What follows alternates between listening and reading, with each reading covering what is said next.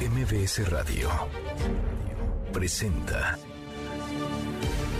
una forma distinta del periodismo de actualidad, donde las claves son informar, cuestionar y entretener. Manuel López San Martín en MBS Noticias. Jueves, jueves 9 de febrero, ya casi es viernes, la hora en punto movida. Muy movida esta tarde, hay mucha información. Soy Manuel López San Martín, gracias. Muchas gracias que nos acompaña. Acaban de estar como todos los días, como todas las tardes. Todas las voces, los milagros existen casi 100 horas después de registrado el sismo magnitud 7.8 que cimbró, que sacudió, que destrozó a Turquía y Siria, que ha dejado hasta ahora más de 18 mil personas muertas. Hoy, elementos del ejército mexicano rescataron con vida a una persona de entre los escombros. Vamos a ir hasta Turquía, tendremos eh, lo último. Siguen los ecos del juicio a Genaro García Luna. Ahora se le quiere investigar también en nuestro país. La Unidad de Inteligencia Financiera de Hacienda, a cargo de Pablo Gómez, dice que no cuadran las cifras. Aseguran que Genaro García Luna encabezó una red de corrupción con perjuicio al erario público de más de 745 millones de pesos. Mucho que poner sobre la mesa. Tarde arrancamos con las voces y las historias. Las voces de hoy. Andrés Manuel López Obrador, presidente de México. En la ley electoral se siga contemplando esto, el que tengan fideicomisos, que lo que no ejerzan lo puedan meter en un fideicomiso para ejercerlo después, no es lo mismo que la disminución por ley de lo que les corresponde a los partidos. Pablo Gómez, titular de la Unidad de Inteligencia Financiera. Estos recursos, producto de estos 40 contratos que se van a dar a conocer, todos, son los que están en este momento en el juicio civil de Florida. Marcelo Ebrard, secretario de Relaciones Exteriores. Mexicanas, mexicanos no tenemos identificados todavía. Sí eh, recibimos una llamada de emergencia, pero es una persona que desea que le apoyemos para retornar a México.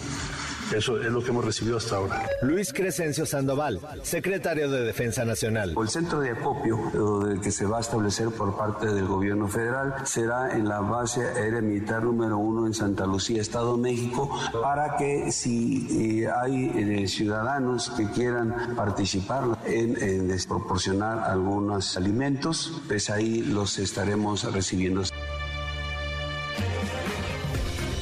Son las voces de quienes hacen la noticia, los temas que están sobre la mesa y estas las imperdibles de jueves, ya casi es viernes, vamos, vamos con la información. Enorme noticia, gran noticia en medio de la inmensa tragedia que hoy vive en Turquía y Siria tras los sismos que han dejado ya más de 19 mil personas muertas.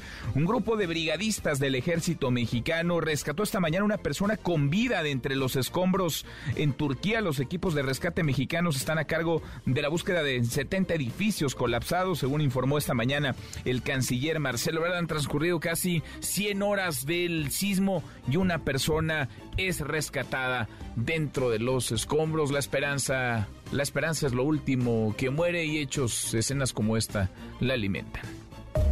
Están investigando a Genaro García Luna, pero ahora en México el exsecretario de Seguridad Pública habría encabezado una supuesta red de corrupción con un perjuicio al erario público de más de 745.9 millones de dólares. Así lo informó en la conferencia mañanera el titular de la Unidad de Inteligencia Financiera, Pablo Gómez.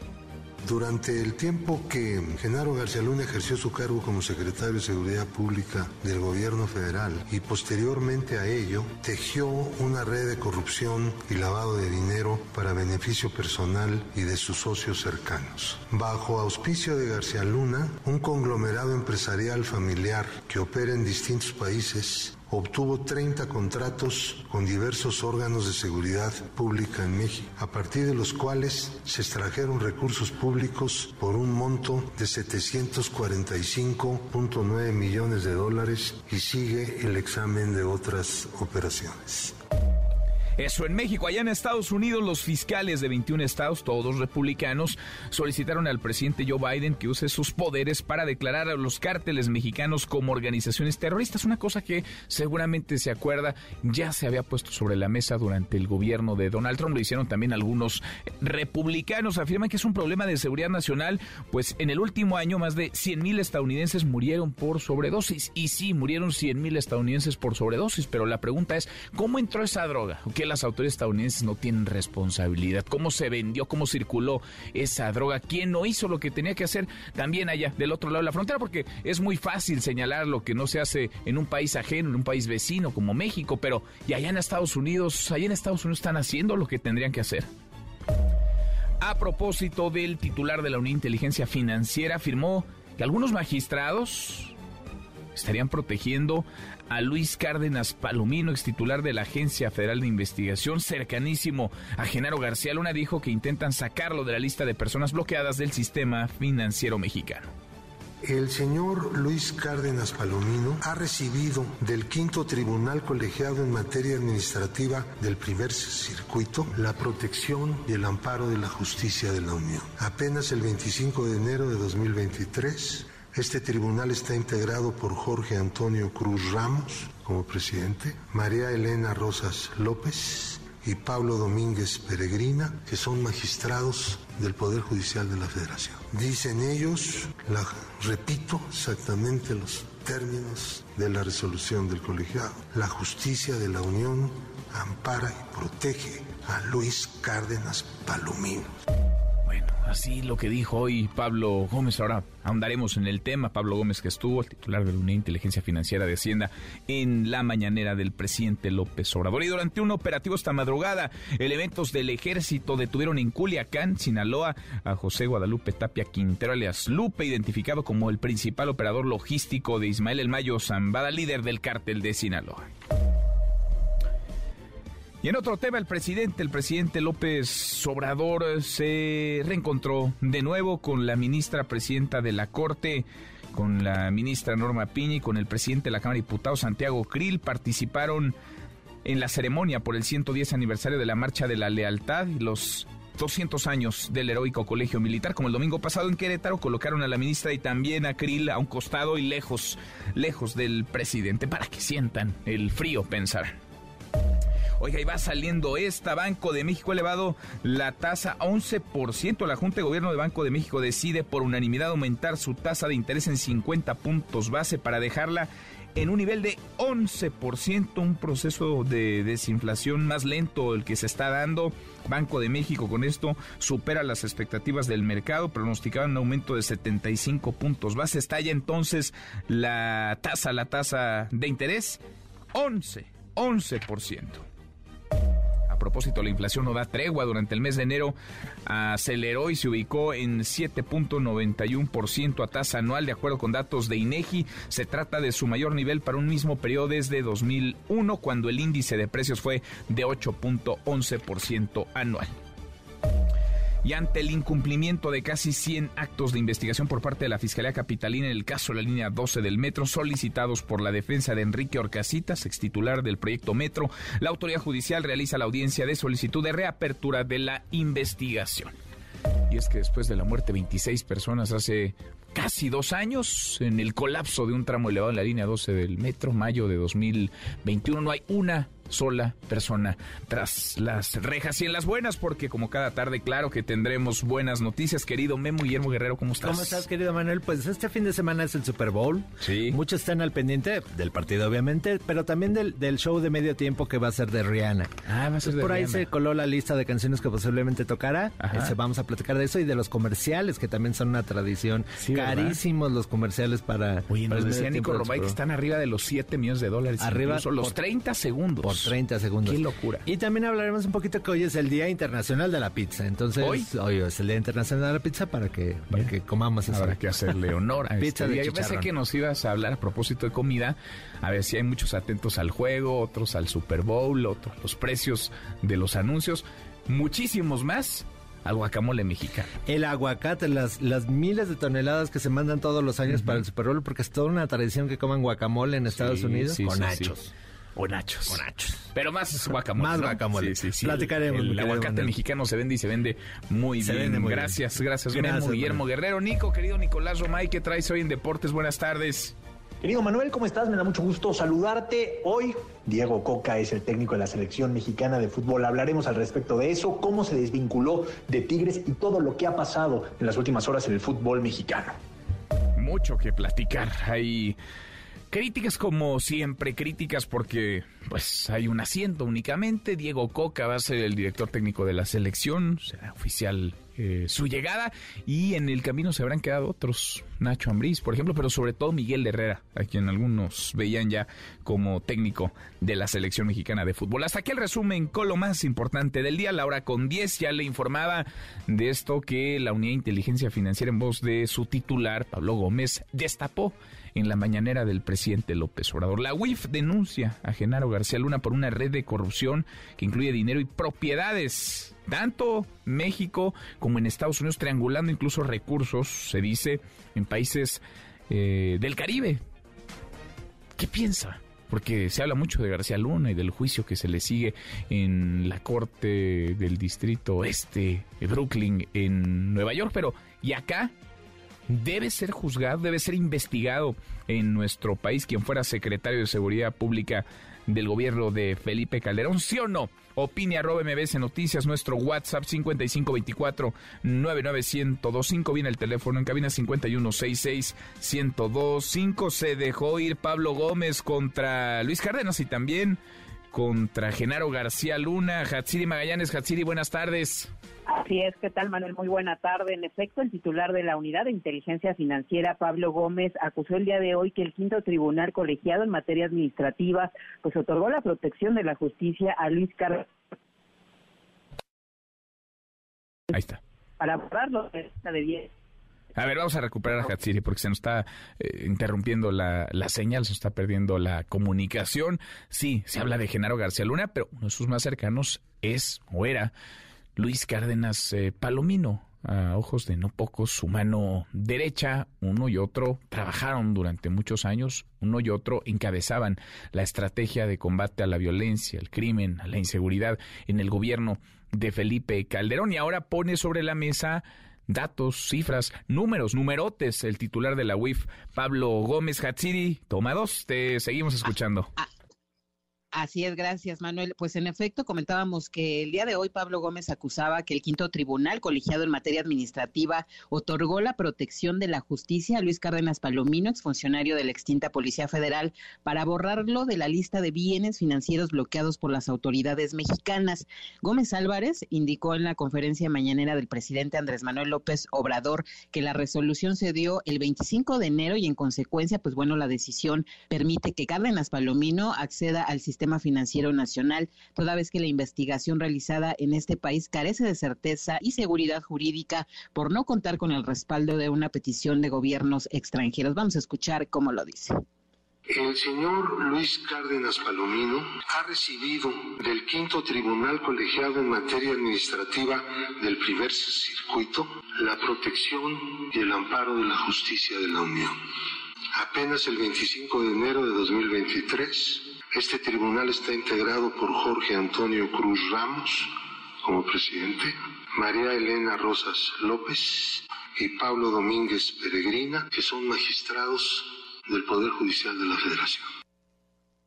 Pues ahí está, detalló que con este amparo tendrá que firmar un acuerdo para sacar de la lista de personas bloqueadas justamente a Cárdenas Palomino, conocido delincuente, dijo que se encuentra preso en Estados Unidos. A su vez, el presidente Andrés Manuel López Obrador afirmó que el caso, pues sin duda, es una afrenta a la justicia. Vamos a escucharlo. Cuando me informa Pablo del amparo a este señor, ayer mismo le hablé, le digo, esto no puede quedarse oculto. Esto no es un trámite burocrático más. Esto es una afrenta a la justicia, a el movimiento que busca acabar con la corrupción y con la impunidad. Y estas batallas las vamos a seguir dando todos los días.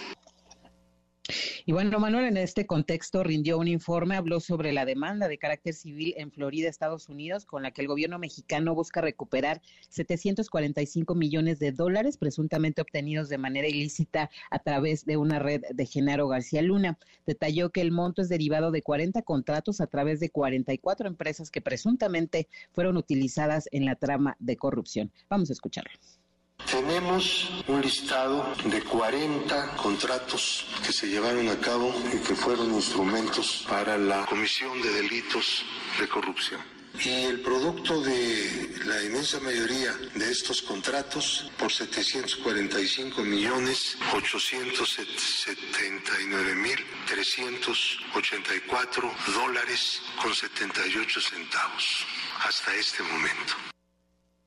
Detalló que los recursos obtenidos mediante dichos convenios eran transferidos al extranjero a través de paraísos fiscales y aplicados a la adquisición de bienes, muebles e inmuebles en territorio norteamericano e informó que hasta el momento la Corte norteamericana ha asegurado inmuebles con un valor superior a los 17 millones de dólares.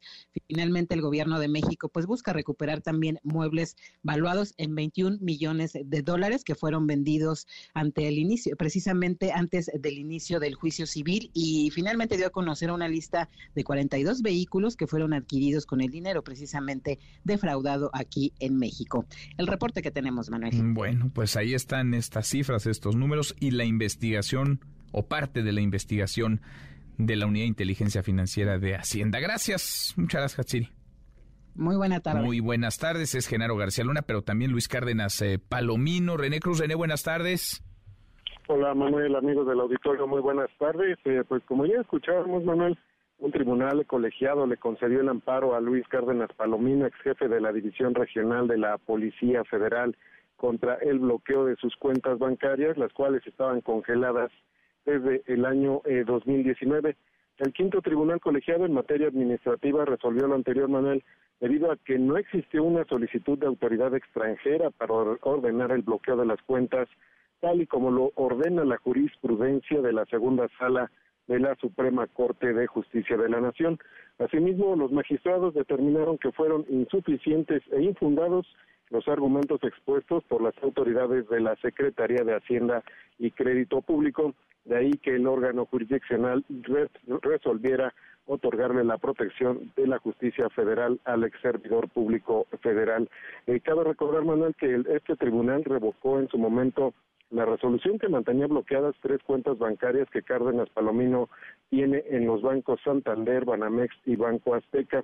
Este litigio por la liberación de las cuentas inició antes de que los fiscales de Estados Unidos lo acusaran a él y al ex jefe de antidroga de la Policía Federal, Ramón Eduardo Pequeño García, de proteger y recibir sobornos del cártel de Sinaloa.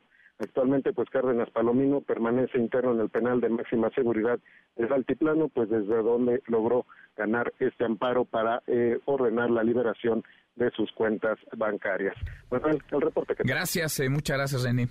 Muy buenas tardes. Muy buenas tardes y le agradezco mucho estos minutos al periodista experto en estos temas, temas de seguridad y narcotráfico, eh, José Reveles. José, qué gusto, ¿cómo estás? Muy buenas tardes. Muy bien, a tus órdenes, Manuel. Gracias, como siempre, por platicar con, con nosotros. Ahora, de ahora, antes de adentrarnos a lo que se ha dicho y cómo se ha dicho y quiénes lo han dicho en el juicio contra Genaro García Luna, déjame eh, conocer tu opinión sobre esto que hoy eh, el titular de la de Inteligencia Financiera de Hacienda, Pablo Gómez, eh, mencionaba en la conferencia del presidente una red de corrupción, un boquete enorme de millones de dólares en el erario público, orquestado todo esto, dice Pablo Gómez, por Genaro García Luna en complicidad con otros, entre, entre varios nombres, el de Luis Cárdenas Palomino. ¿Cómo, cómo lo ves? ¿Cómo lo lees, José? Bueno, eh, me parece que el juicio que se inició en, septiembre del 2021 en Miami va marchando y está aceptado México como el aportador de datos para esta investigación, una especie de eh, colaborador de la Fiscalía, porque se trata de una cantidad bastante importante de dinero. Estamos hablando de 745 millones de dólares ¿no? A través de una red de 44 empresas, empresas nacionales e internacionales y contratos de empresas particulares, familiares, pero también eh, de, este conglomerado de, empresas que tenían que ver con el gobierno. O sea, es dinero del erario que anduvo jugando ahí, ¿no? Entonces, creo que es importante, más allá de que ojalá hubiera surgido esta acusación, pues antes de que lo detuvieran en Estados Unidos, pero todo está surgiendo después de que ya está bajo la férula pues de las autoridades de Estados Unidos.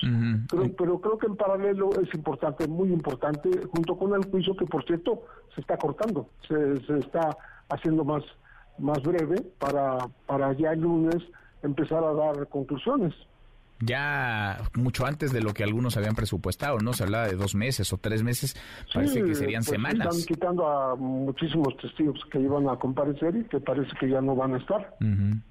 Ahora, eh, porque se, se unen, digamos, estos dos temas. Eh, mucho se ha criticado, o algunas voces han criticado, que lo que hasta ahora eh, se ha aportado como elemento probatorio en el juicio contra Genaro García Luna no es más que palabras, no son más que dichos, ríos de saliva, pero acá aparece la autoridad mexicana pues traer eh, información, digamos, estados de cuenta, eh, transferencias bancarias, es decir, trae, trae cifras, trae números muy grandes de dinero, de recursos. Em, ¿Cómo unir, digamos, estas dos piezas que no sé si formen parte del, del mismo rompecabezas, pero sí, indudablemente, que tocan a la misma persona, Genaro García Luna, José.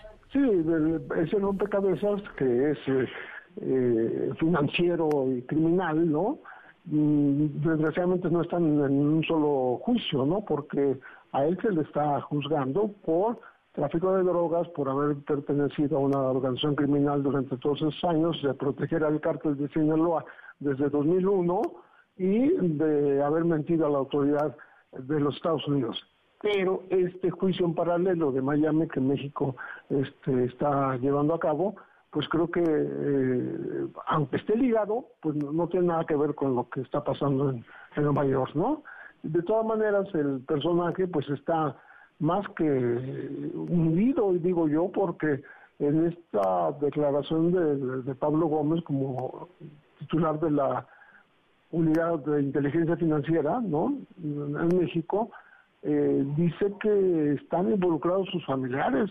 Para empezar, su esposa, mm. este, está, está su esposa, están los empresarios que, que lo han apoyado, los Weinberg, este, y pues eso, decirlo en público implica que lo tienen pero clarito, ¿no? De que en el lavado de dinero eh, que se le acusa o está estas operaciones totalmente irregulares y corruptas en torno al erario, pues este ahí estaba la familia y estaban los empresarios cómplices, ¿no? Ahora, eh, ¿es creíble que todo esto ocurrió eh, porque, digamos, la, defensa de García Luna o la versión oficial de la defensa de García Luna es que sí hizo negocios, pero los habría hecho ya fuera del ejercicio de gobierno, ¿no? Es decir, de 2000, de finales de 2012 hasta que fue detenido en el año 2019. ¿Es creíble esto o esa red se construyó y se alimentó desde que García Luna era funcionario público, porque de lo que ya a estas alturas nadie tiene duda, creo, José, es que García Luna es millonario. El asunto es en qué momento se hizo de tanto dinero. Sí, la defensa dice que fue después de dejar de ser funcionario público, pero aquí está hablando Pablo Gómez de una red de corrupción que ha durado dos décadas.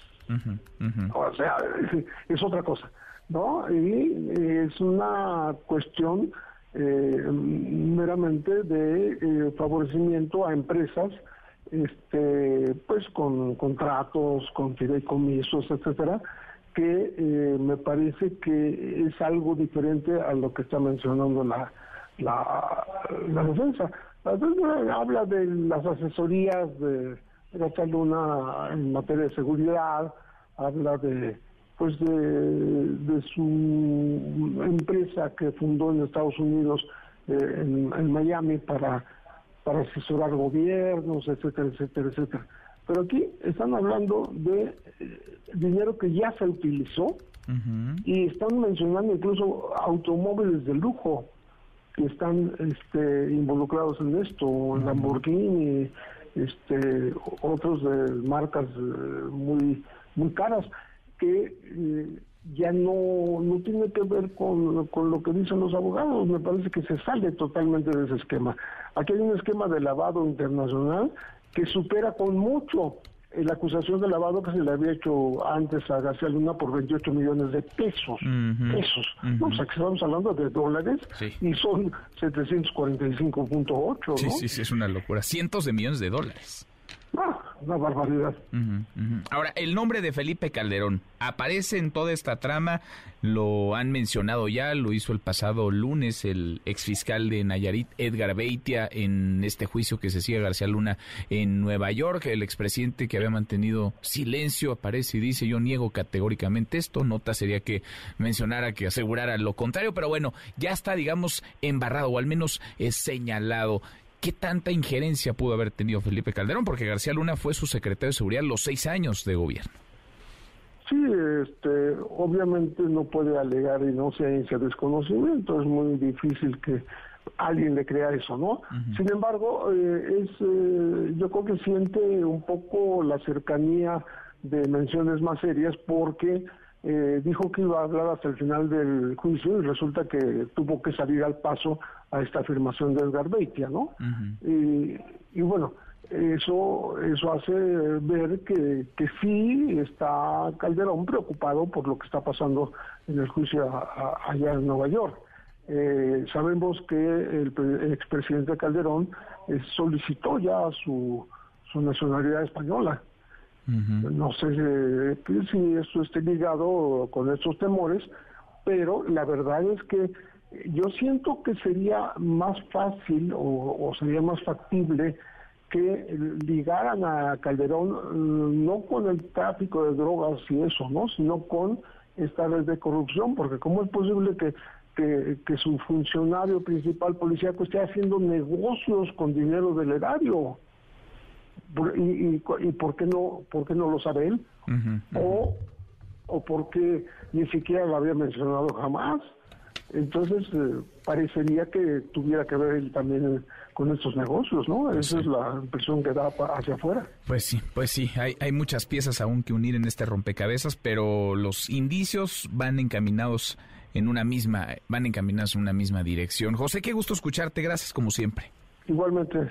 A tus órdenes, Gracias, muchas gracias, José Rebeles, que le entiende muy bien estos temas, periodista experto en asuntos de seguridad y narcotráfico. A ver, por supuesto no podemos afirmar que Genaro García Luna trabajaba, como se ha dicho, en Nueva York, en la corte del distrito, en la corte este del distrito de Brooklyn, en Nueva York, como han mencionado una decena de testigos para el cártel de Sinaloa, hay que proteger a Joaquín El Chapo Guzmán, pero pues hay hechos irrefutables que apuntan en esa dirección. Nadie con un poco de mesura metería a estas alturas las manos al fuego por quien fuera secretario de Seguridad Pública con Felipe Calderón.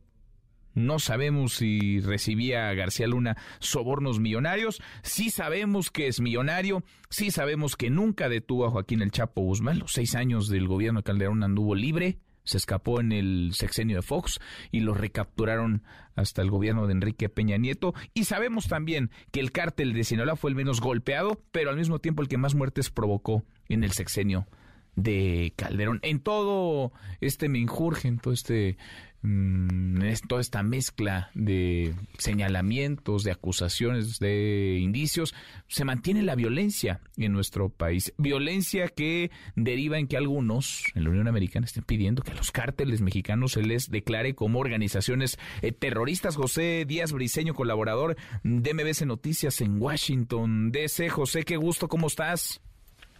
Un placer, Manuel. Así es, buenas tardes. Estas ideas de al menos 21 fiscales de estados republicanos en Estados Unidos eh, que buscan esta designación de, terroristas para los cárteles mexicanos del narcotráfico.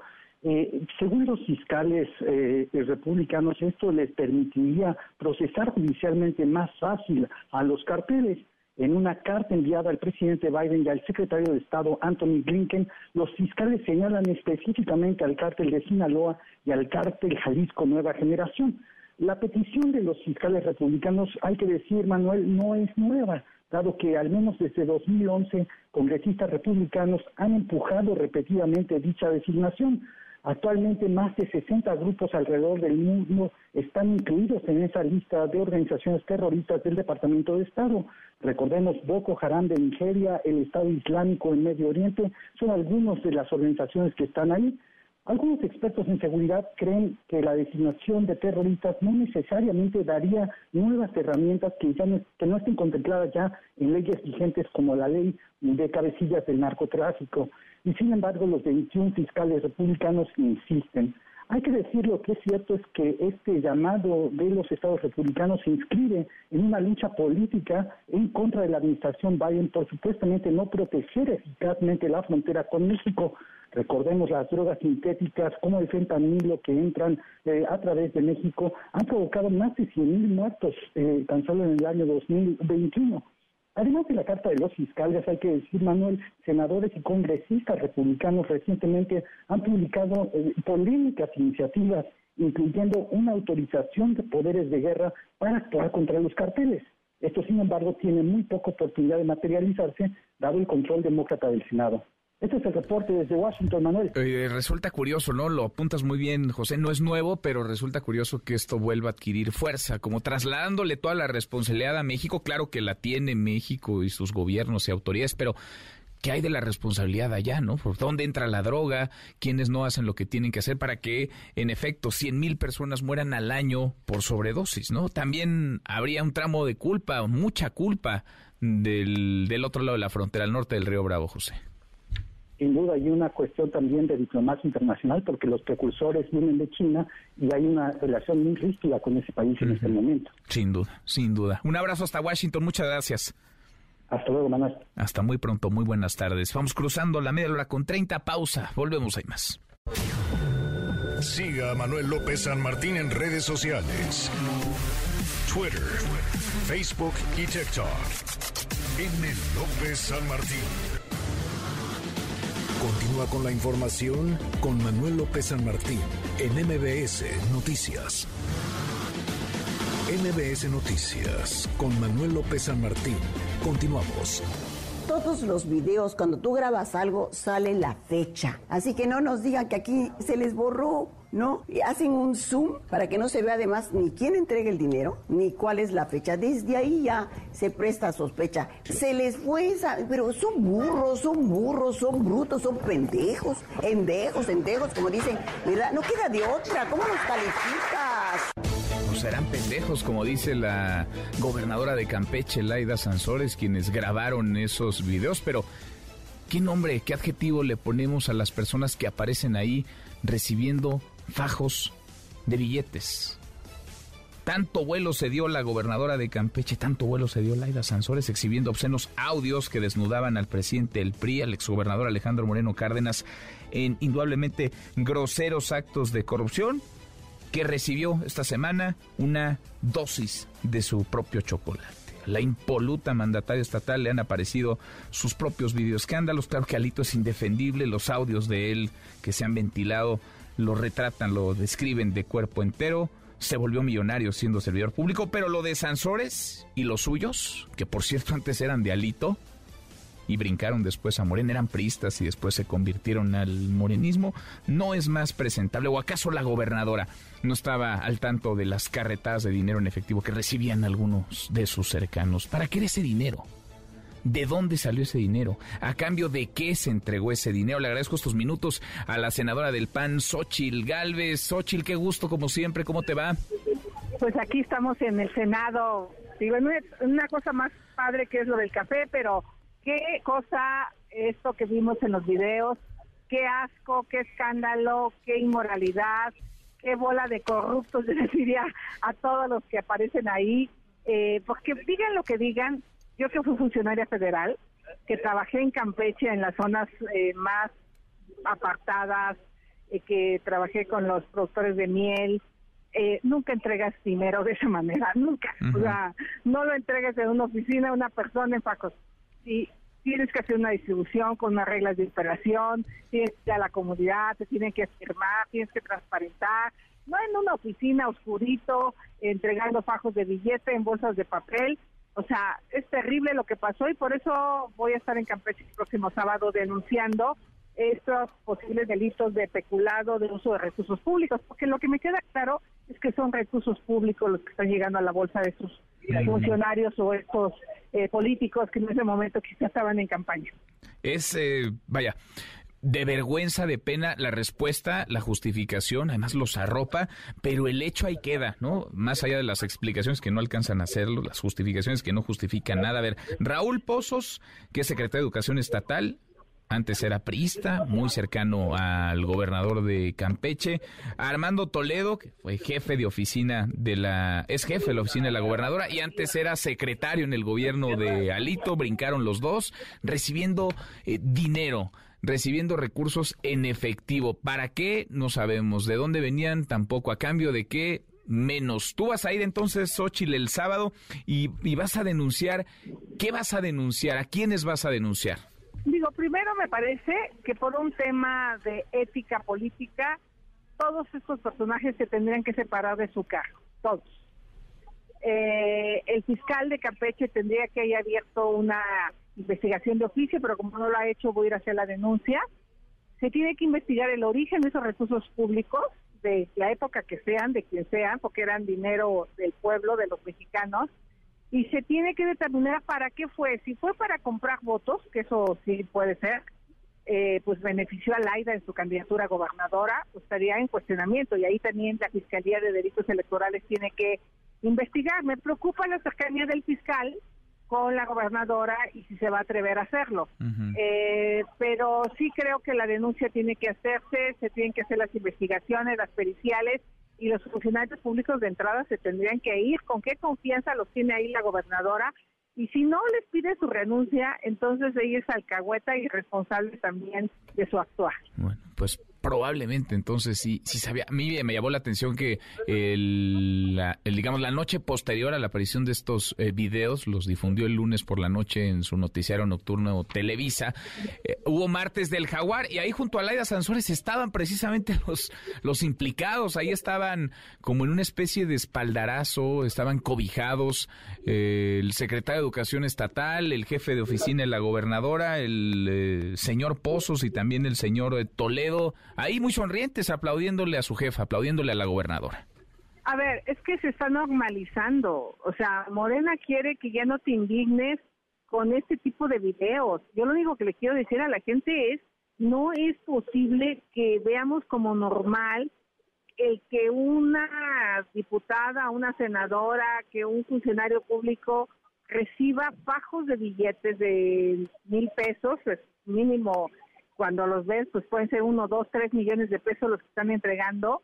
Eh, ¿De dónde salieron? ¿Para qué salieron? O sea, no nos podemos eh, de alguna manera acostumbrar a, ver, estos, este, eh, estos videos como si no pasara nada. Y a mí lo que más me indignó y por lo que voy a Campeche y voy a la tierra de Laida es el haber visto cómo Laida está justificando lo injustificable ella lo que tendría que ver, les dicho en su cara, me renuncian en este momento y usted, señor fiscal, investiga estos casos de corrupción y a la cárcel tope quien tope. Pues Pero no, los alcahuetea, los cobija, dice que pues así se entregaban los apoyos. Le quisiera decir a Laida, el resto de los mexicanos no somos tarugos, o sea, no nos creemos esos cuentos chinos que ella pues quiere eh, inventar pues con el tema de los apoyos en efectivo. Pues Eso es absolutamente falso. Y se vale condenar las dos cosas, ¿no? Así como aquí hemos señalado, hemos condenado la corrupción evidente en los audios ilegales, pero descriptivos de Alito, Alejandro Moreno Cárdenas, de la misma forma hacemos el señalamiento de estos, vaya, más que notorios, más que visibles, más que evidentes actos de corrupción de funcionarios cercanísimos a la gobernadora de Campeche, Laida a ver, aquí hay un asistente de un senador que se le cachó con maletas, por cierto, también denuncié sí. ese caso. Y ese senador llegó a la cárcel. Sí, sí, sí, sí, el senador Lavalle. Él ni siquiera estaba recibiendo el dinero. Aquí hay una senadora que estaba recibiendo fajos de billetes. Rocío Abreu, de Morena, sí. De Morena. ¿Ves? ¿Cuál es la diferencia? Ninguna. Uno está en la cárcel o estuvo en la cárcel y la otra pues salió corriendo. Entonces ya, ya pues basta, ya basta Morena, ya basta que nos digan que no son iguales. No, efectivamente no son iguales, son peores. Mm, bueno, pues atentos a lo que pase allá el sábado en Campeche. Hablamos el lunes. Gracias, Ochil. Gracias. Es la senadora del PAN, Xochil Galvez. Eh, Rocío Méndez, la marcha de la lealtad y de nuevo el juego de las sillas. Rocío, muy buenas tardes, ¿cómo te va? Hola, ¿qué tal Manuel? Fue una ceremonia larga que tuvo distintos puntos aquí en el centro histórico de la Ciudad de México, hoy 9 de febrero, en una guardia encabezada en principio por el presidente Andrés Manuel López Obrador y su esposa Beatriz Gutiérrez, además de los secretarios de la Defensa Nacional, Luis Jesús Sandoval y de Marina, almirante Rafael Ojeda, y los presidentes de las mesas directivas de la Cámara de Diputados, Santiago Gil, de la Cámara de Senadores, Alejandro Armenta, así como la ministra presidenta de la Suprema Corte de Justicia de la Nación, frente a la estatua de Francisco Madero, ubicada en Avenida Juárez. Así como comenzaron, Manuel, los festejos por el 110 aniversario de la Marcha de la Lealtad. Tú destacas el juego de las sillas. En este momento del acto, en el presidium, el jefe del Ejecutivo mexicano se colocó al centro con su esposa a su izquierda, seguida por el secretario de Marina y el senador Armenta. A la derecha de López Obrador se colocaron el secretario de la Defensa Nacional, el diputado Krill y la ministra Pina. Así fue como se organizaron en ese primer momento. Y en plena calle observaron una representación teatral de los hechos del 9 de febrero de 1913, cuando se intentó derrocar al presidente Madero y cuando finalmente se logró recuperar el Palacio Nacional que había sido tomado por asalto y Madero decide marchar hacia la Plaza de la Constitución. En ese momento, cuando terminaron estos actos, el presidente López Obrador Manuel se trasladó en un carro militar descubierto al Zócalo Capitalino, escoltado por cadetes a caballo. Avanzaron por calle Madero, hoy como recuerdo peatonal. Atrás recibieron en otro vehículo su esposa, los legisladores y la presidenta de la Corte. Y en Plaza de la Constitución, donde lo esperaba el gabinete legal y ampliado e invitados especiales, el presidente de la República encabezó la ceremonia que incluyó un pase de lista de honor a los héroes del 47, 1847 y 1914, una revelación de placa conmemorativa por las instalaciones en Palacio Nacional de una de las sedes del Colegio Militar del 1867 a 1868 y reconocimiento por los 200 años de la creación de este colegio. Además se dieron toques militares y lanzamiento de salvas de fusilería. Tomó la palabra en la Plaza de la Constitución el general Luis Crescencio Sandoval Manuel, en principio para hacer un paso de cuenta de las acciones de los equipos de rescate que están apoyando a Turquía en estos momentos tan duros para esa nación. Vamos a escuchar. El personal que está ahí en Turquía, que integra la ayuda humanitaria, hasta el momento han rescatado a tres eh, personas sin vida. Van a seguir trabajando, desarrollando todo el programa de rescate que se coordinó con las autoridades de allá de Turquía. También lograron rescatar con vida a una señora de 70 años atrapada en los restos de uno de los edificios. Nuestros representantes de México allá en Turquía continuarán con este trabajo para ayuda de los damnificados. Posteriormente, Manuel, ya en el acto histórico, el titular de la Sedena resaltó que los cadetes del Colegio Militar han mostrado en distintos momentos su amor a la patria y lealtad a las instituciones. Escuchemos. Aquel recorrido custodiado al apóstol de la democracia se le ha llamado la marcha de la lealtad. Se convierte en una marca indeleble de fidelidad para que los integrantes del ejército, la Armada, Fuerza Aérea y Guardia Nacional acompañen a las instituciones legalmente constituidas y elegidas democráticamente. La firme postura de los cadetes para sostener la legalidad y no dudar en proteger a la institución presidencial en 1913 mantiene los principios de honor, lealtad, patriotismo, valor y abnegación, que son la piedra angular de la formación de todos aquellos que integramos el Ejército, Fuerza Aérea y Guardia Nacional. Sabedores de que la lealtad institucional constituye un compromiso de honor con la patria. Recuerda el compromiso de la sociedad y sus Fuerzas Armadas con México, anteponiendo los intereses institucionales a los personales, aún con el riesgo de perder la vida.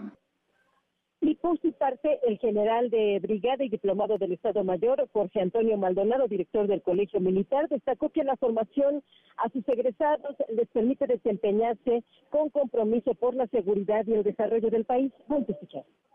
Este acto de devoción sincera de los jóvenes cadetes reafirmó su amor a la patria y convicción por defender las instituciones legalmente constituidas, como también sucedió en la gesta heroica de 1847. Son parte imborrable de la gran historia que el Colegio Militar se ha forjado desde el 11 de octubre de 1823 y que este año celebra el bicentenario de su fundación. Como institución educativa, este plantel militar asumió la alta responsabilidad de formar a los mandos responsables de dirigir al ejército mexicano y recientemente preparen sus aulas a los cuadros de mando de la Guardia Nacional, guiados todos ellos por los valores fundamentales de honor y lealtad, con altos estándares de eficiencia y eficacia que les permita desempeñarse con éxito como líderes comprometidos con la seguridad y el desarrollo del país.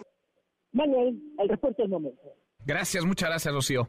Buenas tardes. Muy buenas tardes. Pues ahí está el juego de las sillas. Ahora también la forma es relevante, no solamente el fondo, la forma, quién se sienta junto a quién, a quién mandan a la orilla, el presidente de quién se hace acompañar, quién lo flanquea y quién, pues, para que sienta el frío, es relegado. Es el caso, de nuevo, del presidente de la Cámara de Diputados, Santiago Krill, y de la ministra presidenta de la Corte, Norma Piña. La hora con 47, pausa, volvemos a más.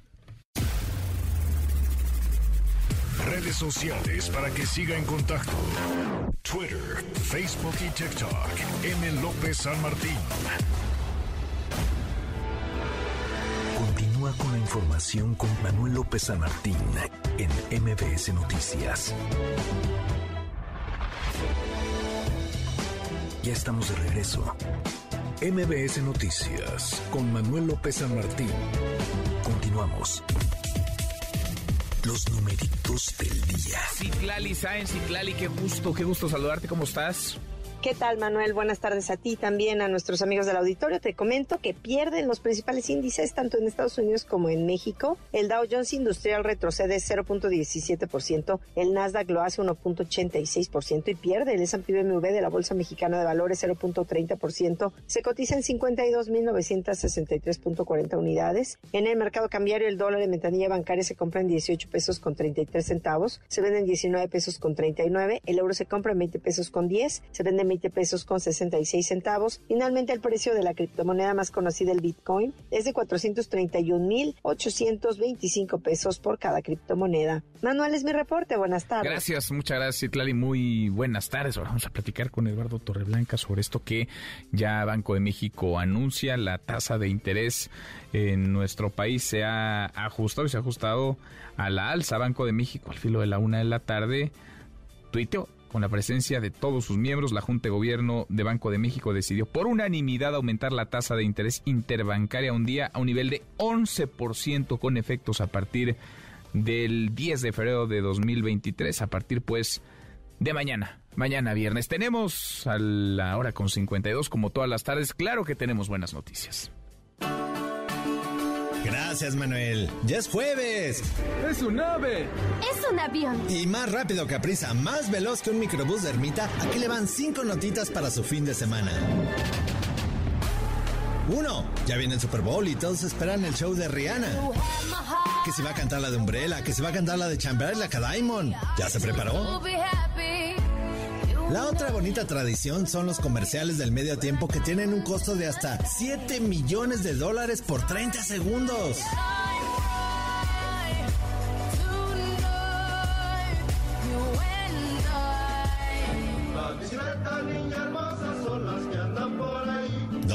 Prepare su bicicleta porque viene la rodada del amor y la amistad con un recorrido de 20 kilómetros por todo Reforma. Será nocturna el 25 de febrero y quién sabe, a lo mejor encuentra el amor en dos ruedas, picarón.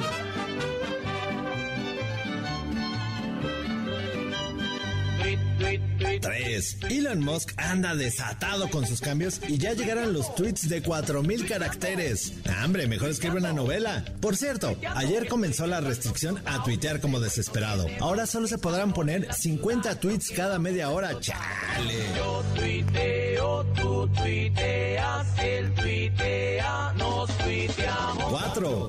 ¿No sabe qué comer? Le tenemos una sugerencia. Hoy es el Día Internacional de la Pizza. Mmm, pizza hawaiana de salami, mexicana con chilitos, margareta. Se cree que la primera pizzería viene de 1730 en Nápoles. Así que honre usted este día y cómase aunque sea una rebanadita. Quieren que comience la balada en la cocina.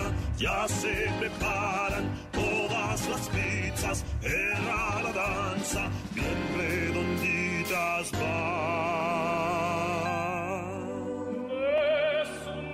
5. Y mire, le traigo cultura. La sensación de TikTok es un tenor que canta lo que usted le pida. ¿En serio? Lo que le pida, como cuando usted está en el baño.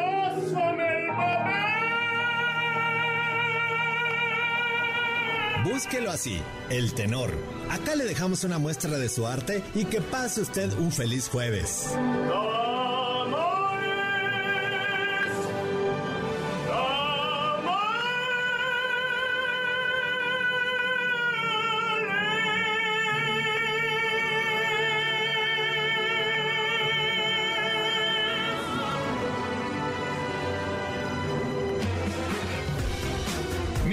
Querido Memo, Guillermo Guerrero, ¿cómo estás? Mi querido Manuel, ¿cómo estás? Me pone muy de buenas, me pone muy de buenas el Qué cosa esto. Qué barbaridad, está buenísimo. ¿Qué cantidad de personas están haciendo videos en TikTok como este tenor? Eh, que de verdad es un, un gran tenor, pero después ya eh, entran al cotorreo, al chacoteo de la red social y ya se ponen a hacer Qué videos muy divertidos. Es muy, muy, muy divertido. El tenor, así. Tamales. Tamales. Oye, joya. y hoy es día de la pizza, como bien decíamos, Sí, entonces. qué hambre ya me dio. Sí, qué hambre, qué hambre con anchoas, con chicharrón. Qué rico, con queso de puerco, pizza de queso Uy, de puerco. Eso no. Se antoja, ¿eh? Eso Oye. no, eso último no. Una más tradicional, una hawaiana, pepperoni. Una, sí, una de pepperoni. Una de- margarita. Una margareta. Mi querido Manuel, tenemos algunos regalos, A si ver. me permites dar. Échalos. Eh, tenemos para Mentiras el musical. Ya, por favor, vayan a ver Mentiras el musical. El más exitoso de todos los tiempos en México. Para Jorge Drexler, que ya es la siguiente semana en el Auditorio Nacional. Para el cine, si quieren ver cualquier película, ya vienen la del Hombre Hormiga. Y tazas. Tazas y nuestros regalos para el 14 de febrero. Den un bonito detalle a su pareja. Escríbanos a premios arroba mbs.com y escriban un, un piropo para su pareja. Ah, qué bonito. Con eso ya les vamos a dar cualquiera de estos Qué premios que de romántico, No, muy romántico. A mí me encanta el amor. Oye, por cierto, si ven la unidad móvil de MBC, se pueden acercar y ahí están las, las, eh, los, los vasos. Ahí, ahí les vamos a dar, acérquense. Les van a hacer una pequeña dinámica, una muy sencilla dinámica, así canten una canción, alguna cosita, y ahí les van a dar. su Oye, y por cierto, esta terapia para, para pareja que habías dicho, ¿ya se fue o no? No, todavía no. Todavía la, la próxima semana va- eh, nuestra terapeuta Katy Calderón va a escoger la pareja que pues, le va a tomar estas terapias. Ah, y espero que eh, la ganadora sea una pareja que necesite verdaderamente ese empujoncito para que mejore su relación. Yo primero- Requisito, tener pareja, ¿no? tener pareja a la pierna. Sí, pero sí. Tener pareja, mi querido Manuel. Gracias, Memo. Gracias, Manuel. Guillermo, Guillermo Guerrero, tres, tres para la hora. Pausa, volvemos, hay más. Siga a Manuel López San Martín en redes sociales. Twitter, Facebook y TikTok. M. López San Martín. Continúa con la información con Manuel López San Martín en MBS Noticias.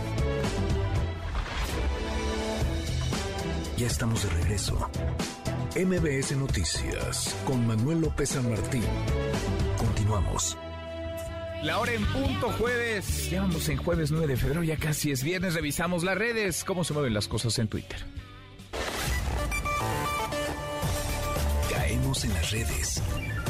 ¿Se acuerda la polémica que se armó el pasado primero de febrero, día en que inició el periodo de sesiones, el periodo ordinario de sesiones en el Congreso? Aquel día llegaron elementos del ejército, elementos de la Secretaría de la Defensa a los honores a la bandera, llegaron a entonar el himno, el himno nacional y no se les permitió ingresar al pleno de la Cámara de Diputados porque se dijo en aquel momento iban armados. El presidente de la mesa directiva, el panista Santiago Krill, dijo que el reglamento prohibía que personas armadas estuvieran en el pleno. El presidente López Obrador dijo que por reglamento tendrían que ir armados. Cuéntanos en qué va esto, Angélica Melina. Angélica, buenas tardes.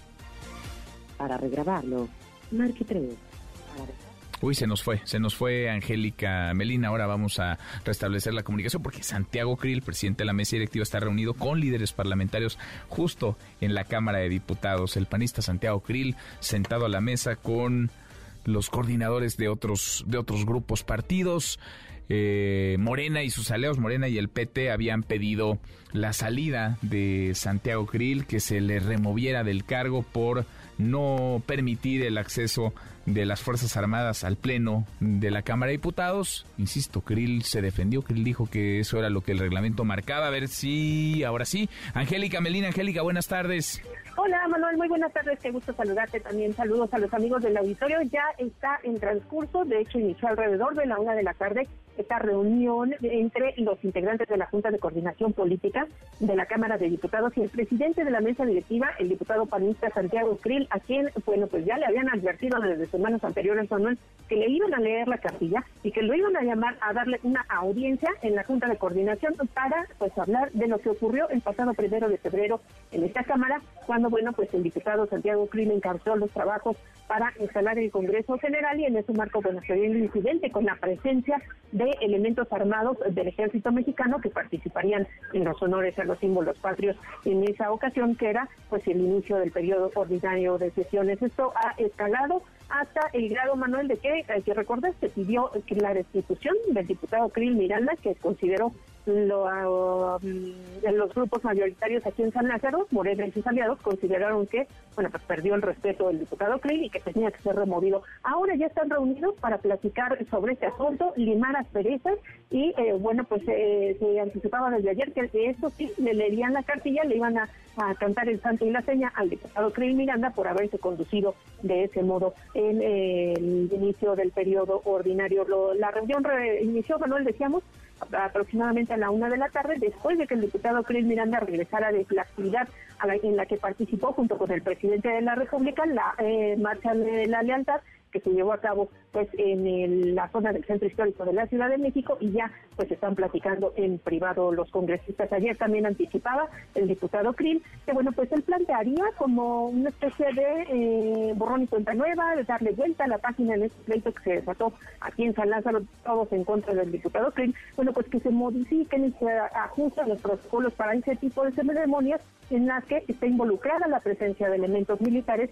visitando el recinto parlamentario. Vamos a cuál es el resultado de esta reunión. Eh, probablemente, probablemente no se nos ha confirmado aquí en la Cámara, Manuel, haya un mensaje final del presidente Cris Miranda y del presidente de la Junta de Coordinación, el coordinador de Morena, Ignacio Mier, al finalizar este encuentro que, bueno, pues está en transcurso y vamos a esperar qué se está tratando en esa reunión privada en las oficinas de la Junta de Coordinación Política, Manuel. Pues a ver si, a ver si fuman la pipa de la paz después de el muy jaloneado, muy ajetreado inicio de periodo en Cámara de Diputados. Gracias, Angélica.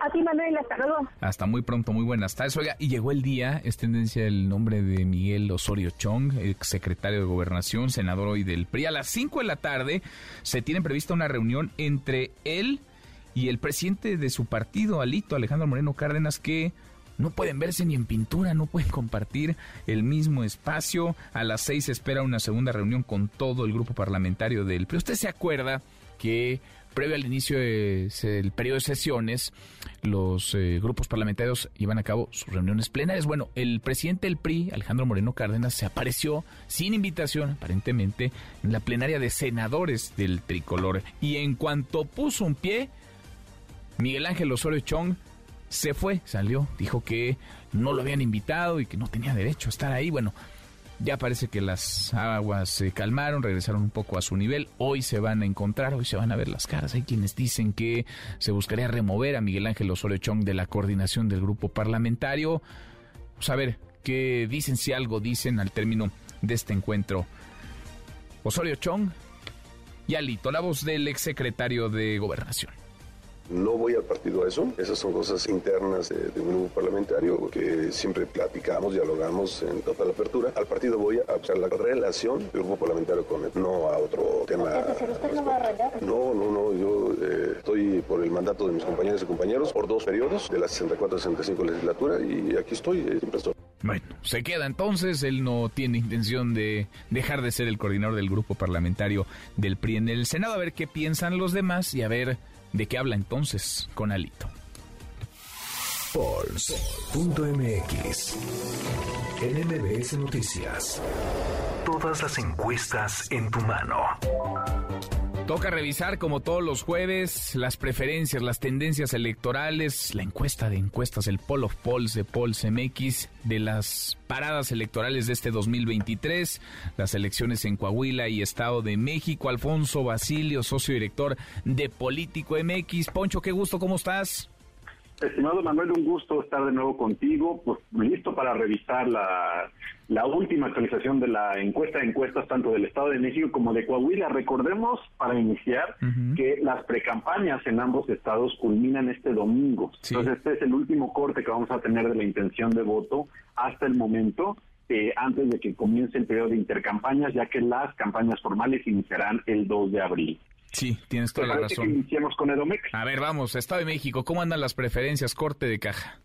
En esta encuesta de encuestas que suma y muestra tendencias de todas las encuestas publicadas, creíbles, eh, vemos en tercer lugar a Movimiento Ciudadano con 8% de intención de voto. Todavía no estamos poniendo nombres de candidatos, Manuel, entonces estamos midiendo intención de voto por partido por coalición. MC está en tercer lugar con 8% de intención de voto.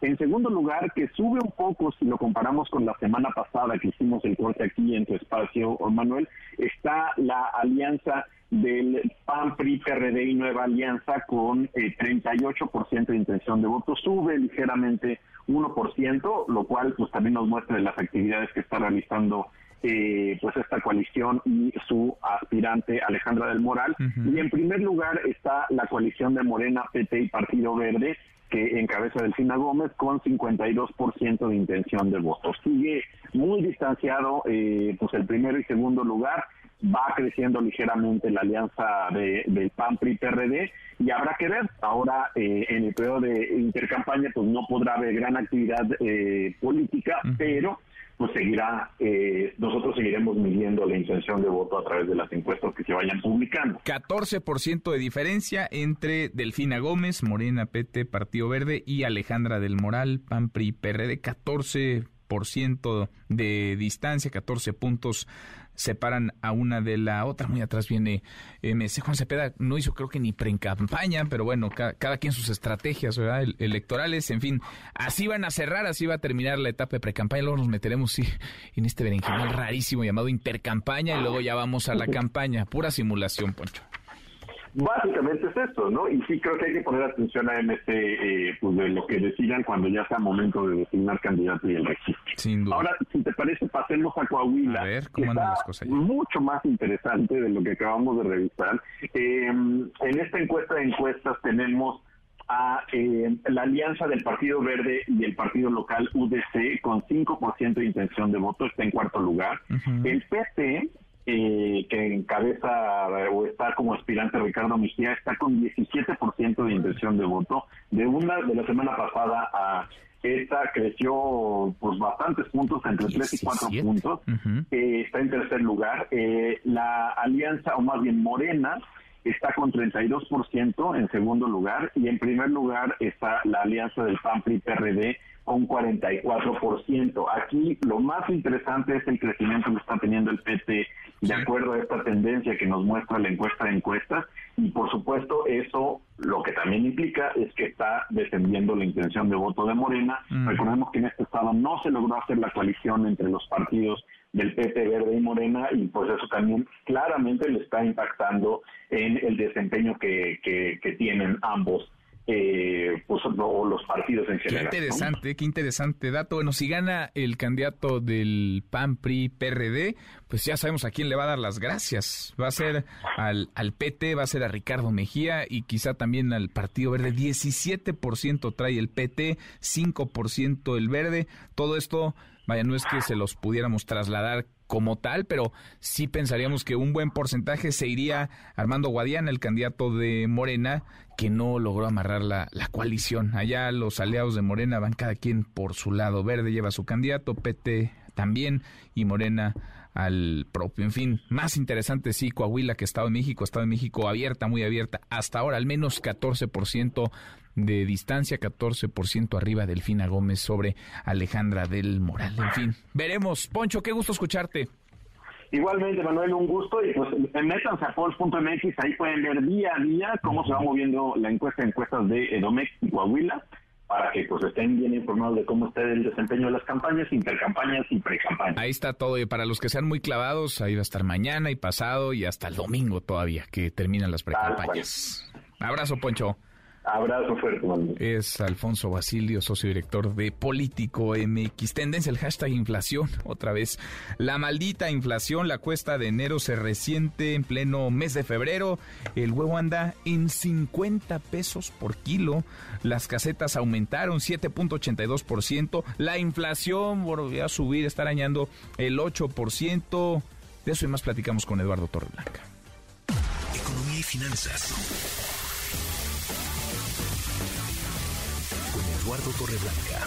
Y la tasa de interés, Lalo, que también la aumenta, la sube, la incrementa, Banco de México. Lalo, ¿cómo estás? Muy buenas tardes. Gracias, buenas tardes, Manuel, buenas tardes al auditorio. Efectivamente, un día complejo porque se da a conocer cuando sentimos mucho el alza en el precio del huevo, se da a conocer la inflación del primer mes del 2023 con un 7.91, 7.91% por arriba de cómo cerró en diciembre, que cerró en 7.82, nueve centésimas. Ahora, desde mi punto de vista, y, lo subrayo, desde mi punto de vista era lógico que no sería fácil pensar en una baja en la inflación, tomando en cuenta que en enero hubo incrementos salariales de manera muy destacada en el mínimo, incremento en la carga social de los empleos formales, nuevas cargas de impuestos a productos de consumo muy generalizado y la existencia de una inflación inercial quiere decir que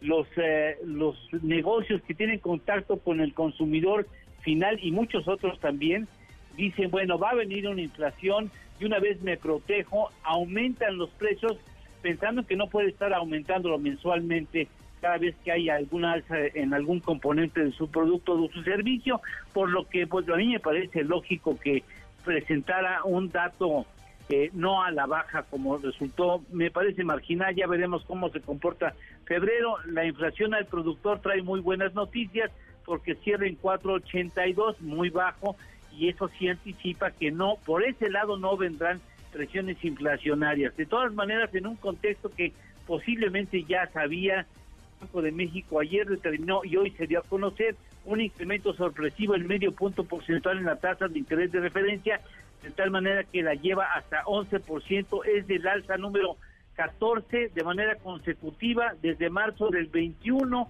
que la tasa estaba en 4%, hoy está en 11% y espera el Banco de México llegar a la inflación hacia finales de este año en 4.9%. Ojalá lo lograra, pero a mí me parece que el asunto se va hasta mediados del de 2024. Por lo pronto, pues, eh, ahí están las noticias, no son del todo buenas, pero bueno, se procura que la inflación ceda y llegue al rango que estima conveniente el Banco Central. Bueno, bueno, bueno, pues entonces la tasa ya anda en 11%, Lalo, la inflación arañando el 8%, y ya ni hablar de los precios del huevo, ¿no? Por ejemplo, vamos sí, oye, los precios del huevo están creciendo 24 y 27% respecto a cómo estaban hace un año y bueno, es una presión marginal eh, y espero que, que ceda porque ha sido más grave el alza del huevo en la Unión Americana donde tuvieron que enfrentar un caso de influenza aviar, ¿no?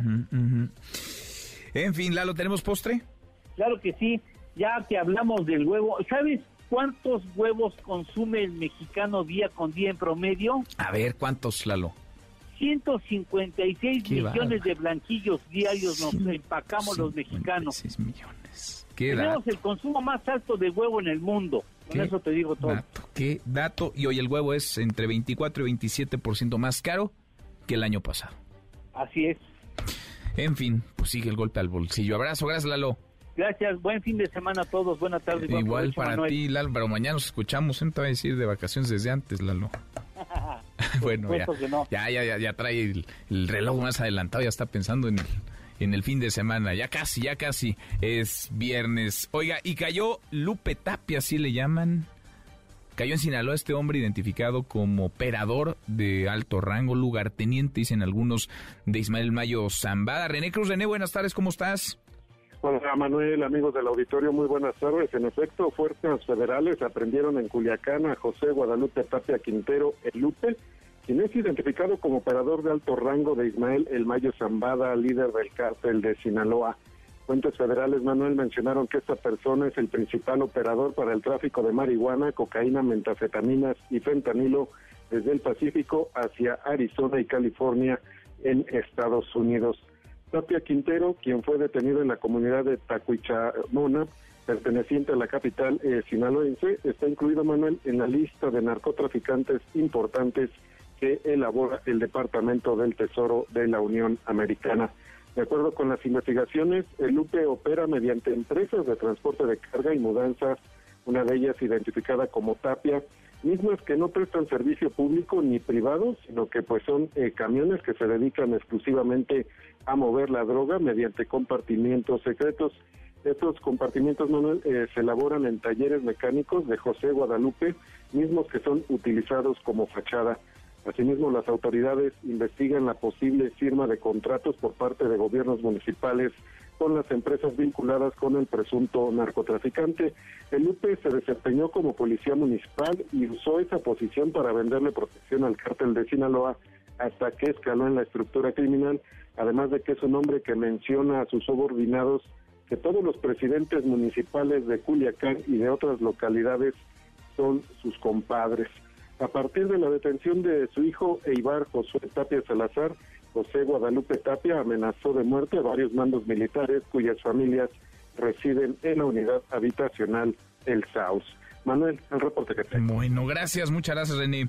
Muy buenas tardes. Buenas tardes, Lupe Tapia, buscado por las autoridades de Estados Unidos, detenido entonces en Sinaloa a propósito de presuntos eh, criminales. Hoy se va a determinar la situación jurídica de Carlos Caro Quintero, quien se identificó como hermano de Rafael Caro Quintero luego de su captura en la Ciudad de México, en calles de la colonia Lomas de Chapultepec, esto en la alcaldía Miguel Hidalgo. Oiga, y hay un reto, por decirlo menos absurdo, estúpido, y mucha alerta porque se sigue haciendo viral el reto llamado El que se duerma al último gana. Juan Carlos Alarcón, Juan Carlos, buenas tardes. Hola Manuel, me da gusto saludarte, gracias, muy buenas tardes. El consumo del fármaco denominado clonazepam es motivo de un llamado de alerta de la unidad de la Policía Cibernética y de la Dirección de Seguridad Escolar, ambos de la Secretaría de Seguridad Ciudadana, ya que son más de 500 eventos que han puesto en peligro a niños y jóvenes por el denominado reto, el que duerme al último gana, como tú bien lo mencionaste, en el ciberespacio. Circulan videos que resultan peligrosos, puesto que incitan a menores de edad a hacerse daño con retos que ponen en peligro su vida. Personal de ambas áreas de la Secretaría de Seguridad emitieron un llamado puntual ante el riesgo de más casos en la Ciudad de México. Escuchemos. Te retamos a no entrarle a los retos virales. Muchos de ellos pueden acabar con tu vida y solo por conseguir un like. La policía de la Ciudad de México ha detectado a través de las redes sociales a personas que invitan al reto de consumir clonazepam en dosis no controladas. Cuidado, este tipo de sustancias pueden alterar tu cerebro y provocar más allá de un sueño excesivo. Los antipsicóticos son sustancias psicoactivas que provocan alteraciones en el cerebro y con ello sus efectos alteran el sistema nervioso central. El consumo de estas sustancias pueden ocasionar fácilmente tolerancia y convertirse en una adicción provocando depresión, ataques de pánico, ansiedad, daños hepáticos y renales. Derivado del monitoreo constante en la red pública de Internet, la unidad de policía cibernética identificó alrededor de 500 incidentes relacionados con menores de edad en 2022 ocurridos en México. Por esa razón, la Policía Cibernética ha incrementado los patrullajes en la red, mediante los cuales se han identificado distintos retos que van desde provocar caídas, hacer dietas extremas, bajarse de un vehículo en movimiento e ingerir sustancias tóxicas y medicamentos controlados. Uno de estos, uno de esos retos es el conocido como el que duerme al último gana, el cual consiste en que los jóvenes dentro de escuelas consuman medicamentos como el clonazepam con propiedades ansiolíticas y que inducen al sueño y como la frase lo indica, quien tarde más tiempo en dormir es el que gana. Manuel, el reporte qué que estupidez, qué tamaño de tontería. Gracias, muchas gracias, Juan Carlos. Un abrazo, muy buenas tardes. Muy, muy buenas tardes. Le decía de Caro Quintero, de Carlos Caro Quintero, detenido el pasado lunes en las lomas de Chapultepec, en la Ciudad de México. Bueno, ya un juez de control le ha impuesto prisión preventiva a Carlos Caro Quintero, presunto familiar, hermano, así se identificó, de Rafael Caro Quintero. Eh, enfrentó una audiencia inicial en el reclusorio norte, se calificó de legal su detención y el Ministerio Público le ha formulado la imputación por delitos contra la salud, además de por el delito de posesión de arma de fuego. Su defensa pidió, su defensa solicitó duplicidad de término para resolver si será o no vinculado a proceso. Bueno, y vamos a ir un corte, una pausa, antes una vuelta por el mundo de la mano de mi tocayo Manuel Marín y volvemos en más. Internacional. El Parlamento Europeo vacionó al presidente ucraniano Volodymyr Zelensky, quien visitó la sede en una gira para conseguir más armamento para hacer frente a la invasión rusa. La petición que hace Zelensky es el envío de aviones de combate F-16, aunque para algunos países europeos este sería un paso que Rusia no perdonará y podría tomar represalias en contra. Es la voz de Zelensky. Nos defendemos de la fuerza más anti-europea del mundo moderno. Nos estamos defendiendo los ucranianos en el campo de batalla con ustedes. La ayuda internacional no está llegando a las zonas afectadas en Siria tras los terremotos. Las condiciones impuestas por Rusia en el corredor humanitario entre Turquía y Siria hacen imposible el traslado de ayuda humanitaria. Y peor aún, la ayuda que llega es recibida por el régimen de Bashar al-Assad, pero algunas zonas de desastre son controladas por grupos opositores al régimen sirio. Siga a Manuel López San Martín en redes sociales.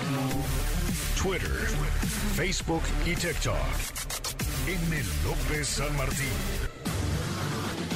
Continúa con la información con Manuel López San Martín en MBS Noticias. MBS Noticias con Manuel López San Martín. Continuamos. Deportes con Nicolás Romay en MBS Noticias. Querido Nico, qué gusto saludarte, ¿cómo estás?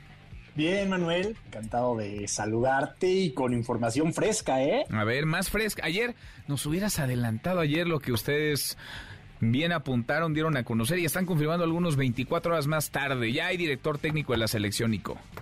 Diego Coca es nuevo director técnico de la selección mexicana pero lo anuncia Tigres, Manuel. es increíble de verdad cómo se manejan las cosas en el fútbol mexicano, en la Liga MX. Lo anuncia Tigres. Mauricio Culebro sale a una conferencia de prensa en donde dice que finaliza la relación laboral con Diego Coca porque está en pláticas con la Federación Mexicana de Fútbol para ser el nuevo director técnico y que nadie está por encima de la institución. Así que así, tal cual, dicen, informamos que hemos decidido dar por finalizada la relación laboral con Diego Coca después de conocer su decisión de aceptar el cargo de entrenador de la selección nacional. O sea, ya Mauricio Culebro y Tigres ya, lo anunciaron. Bueno, pues entonces les quemaron, les quemaron el anuncio a, a la federación y a la... ¿Qué es? Dirección de selección. Ya no sé ni qué cargos existen como se pues, inventan, cada cuatro años se inventan cargos, ¿no? A la, federación en general, Manuel. La verdad es que sí es muy triste que 60 días después no puedan hablar con un club antes para decirle, queremos hacer esto, ¿cómo ves? Nada, ¿no? complicada la situación, la verdad, porque no empieza, este proceso no empieza bien. Pues lo de Rodrigo Ares fue muy turbulento, ahora lo de Diego Coca es muy turbulento. No no, podemos empezar un proceso bien, es Qué bárbaro, de verdad, es que es inaudito. Han tenido, ¿qué? Dos meses, poquito más, ¿no? Para organizarse, para ponerse de acuerdo, para ver quién da el anuncio. Y todo sale mal. Todo se hace mal. Desaseado. ¿Qué cosa? En fin, es reflejo de la situación del fútbol mexicano, Nico. Chima Ruiz es nuevo director técnico de Tigres, eh, viejo conocido de, de, la institución, digo, ahí estaba, es alguien de casa, es pero pues lo de Diego Coca que duró 84 días en Tigres. Qué bárbaro. Se va con esto la presencia de Grupo Orlegui es muy fuerte porque ellos votaron por Rodrigo Ares, ellos votaron por Diego Coca, entonces pues de alguna manera sí se nota que, de alguna manera las decisiones que se están tomando son en gran parte porque así las quiere Grupo mm. Ahora, yo no sé, estos nombramientos suelen no dejar conforme a todo el mundo, siempre hay polémica y la habrá. ¿Qué te parece a ti, Nico? ¿Tiene las credenciales para ser director técnico de la selección? Sí. Sí las tiene, no es la mejor opción, pero sí las tiene. No es la mejor opción. No.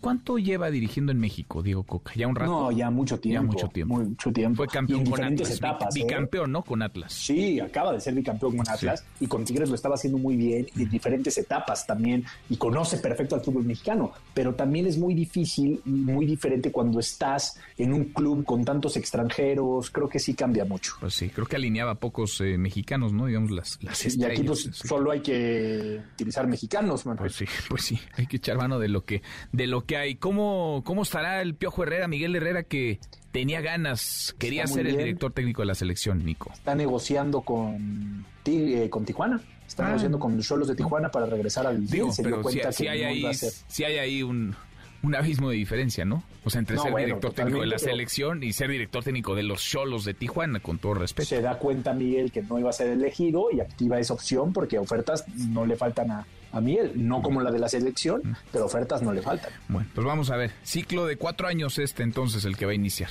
Pues eh, eso sí esperamos que nos lo diga la federación, ¿no? Que nos diga cómo son las condiciones, todo. Creo que Culebro ya no nos podía decir tanto. Bueno, pues sí, ¿verdad? Ya había quemado la nota. Ya la habían quemado desde ayer ustedes, tú y Alex Orbañanos, que ya estaban que ya estaban adelantando esto, que 24 horas después se hace oficial y no porque lo diga la Federación Mexicana de Fútbol. Eso es lo que, es lo dice Tigres. En fin. En fin, ¿listo para el Super Bowl, Nico, este domingo? Listo para el Super Bowl, van avanzando las cosas. Eh, por todo lo que es y representa el partido más importante de la NFL, la gran incógnita, saber si Mahomes va a estar al 100% con toda la movilidad y con todo lo que representa. Creo que ese es uno de los grandes temas y a disfrutar el mejor partido de la temporada. A disfrutar con un buen con un buen guacamole, Nico. En un ratito más los escuchamos. A las 3 estamos listos. Marca claro por MBS Radio con Beto Lati que está desde Arizona, Alex Orbañanos con toda la información y la última hora de lo que va pasando. Así que hay mucho que contar. Un abrazo grande, Nico. Abrazo. Nicolás Romay con los eh, deportes. ¿En qué va el tema de la línea 12? En otro orden de ideas. ¿Qué ha pasado con ese caso? 26 personas murieron en el desplome de un tramo elevado y no hay una sola persona tras las rejas. Juan Carlos Alarcón, Juan Carlos, ¿cómo te va? Muy buenas tardes. Efectivamente, bien lo dice Manuel, muy buenas tardes. Ante el incumplimiento de casi 100 actos de investigación por parte de la Fiscalía General de Justicia Capitalina en el caso de la línea 12, solicitados por la defensa de Enrique Orcasitas, ex titular del proyecto Metro, la autoridad judicial realiza la audiencia de solicitud de reapertura de la investigación. Abogados del despacho de Regino, abogados que encabezan la defensa de Orcasitas y coacusados, establecieron que el incumplimiento de dichos actos de investigación vulneran su derecho de acceso a la justicia y no se puede dar por satisfecha esa etapa. Además, el derecho de los implicados concretar el desahogo del cúmulo probatorio en el plazo otorgado por el juez de control, el cual inició el 20 de julio y concluyó el 20 de enero.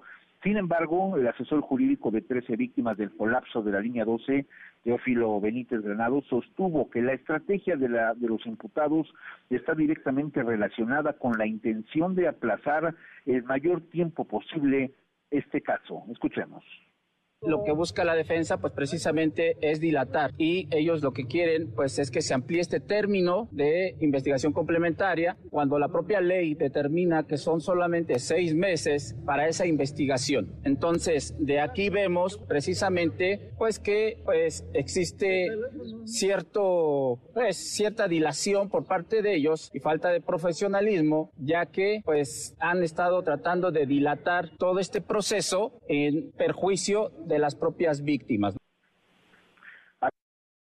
La Suprema Corte de Justicia de la Nación emitió un fallo en el que establece que el plazo complementario de investigación no puede exceder los seis meses, lo cual imposibilita al juez de control otorgar una ampliación de dicho plazo para la Fiscalía, aclaró, Orcasitas y coacusados son los únicos responsables y su defensa pretende alargar el tiempo debido a que no encuentra el modo de sacarlos del enorme problema en el que se encuentran.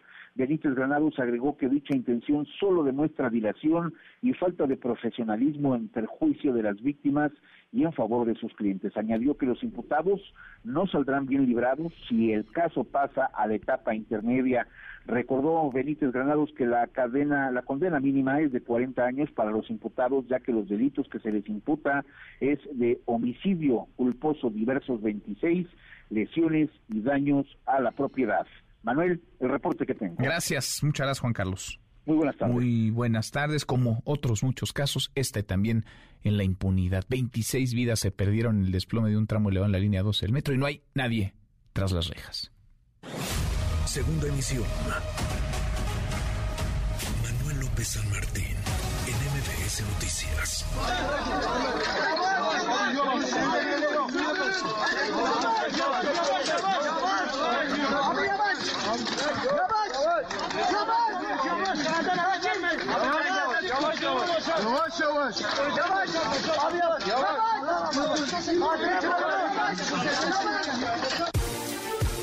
Esto se parece mucho a un milagro, si no es que lo es. El ejército mexicano rescató a una persona viva a casi 100 horas del sismo en Turquía. Ya le platicaba de este grupo de rescatistas del ejército, de la marina, de los topos de Cruz Roja que se trasladaron a la zona de desastre para tratar de ayudar. Faltan manos, se necesita mucha ayuda. Bueno, llega un poco esperanza, se alimenta la esperanza con este tipo de rescates.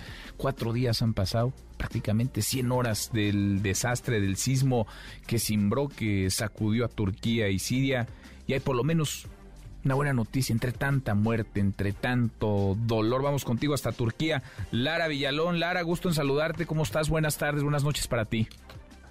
Buenas tardes. Eh, exactamente como ustedes comentaban hace escasos segundos, eh, los equipos de rescate se agarran a estas noticias, a, estas personas que rescatan con vida más de 90 horas después de, producirse este terremoto tan devastador que ha sacudido la región.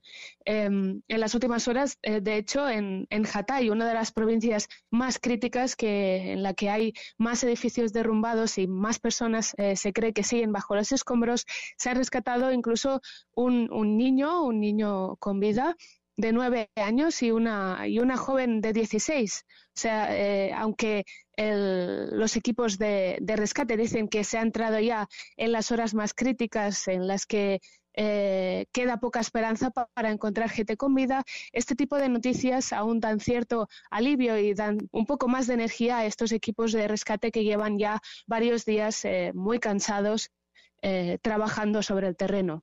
Por otro lado, lamentablemente la cifra de fallecidos ha superado los 17.000 solo en Turquía, convirtiéndose en el terremoto con más eh, fallecidos del último siglo. Es una tragedia nacional que ha afectado todo el país, no solo la región eh, afectada por el terremoto. Qué horror esta cifra de, muertes que nos compartes, Lara. Cada tarde que hablamos contigo eh, aumenta y parece por el número de desaparecidos y por el tamaño de la devastación que va a seguir incrementándose la cifra de personas que perdieron la vida.